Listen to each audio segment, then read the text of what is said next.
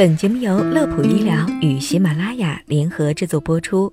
欢迎收听本期的养生心法。随着近期气温骤降，暖宝宝、热水袋、电热宝等各种保暖御寒的神器是纷纷上岗，特别是电热宝，不仅使用方便，而且保温效果持久，深受老年朋友和女性朋友们的喜爱。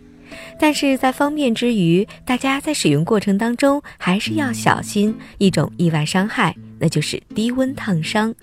根据医生的介绍，每年冬天在医院的烧伤科都会有不少因为不当使用电热宝而导致低温烫伤的患者。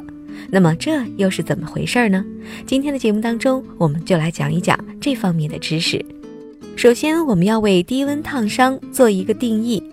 低温烫伤是指机体长时间的接触四十到五十度中等温度的热源，造成皮肤从真皮浅层向真皮深层以及皮下各层组织的渐进性的损害。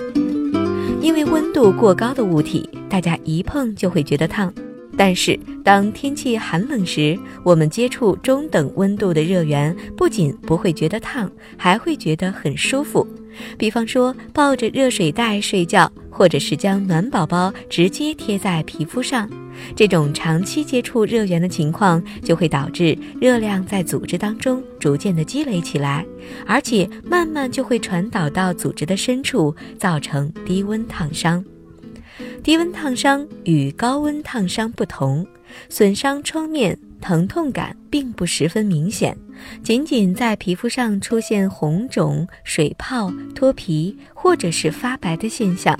面积也比较小，看上去烫伤似乎不太严重，往往不被重视。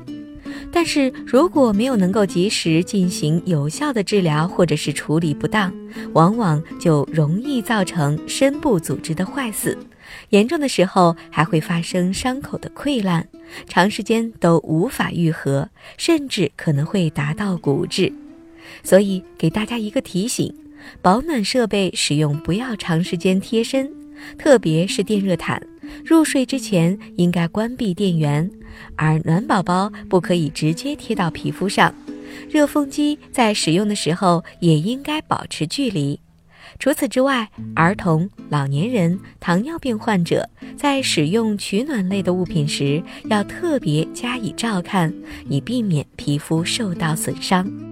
当一旦发现低温烫伤的时候，比如出现了上述所说到的红肿、水泡、脱皮或者是发白的现象，千万不要自己撕破，也不要涂抹带有颜色的药水，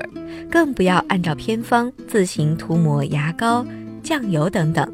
而正确的方法是，第一时间用凉水冲、凉毛巾冷敷，用干净的纱布覆盖，及时到医院去就医治疗。好了。本期的养生心法就到这里，乐普医疗健康调频也愿大家在这个寒冷的季节里身体健康，工作顺利。我们下期节目再会。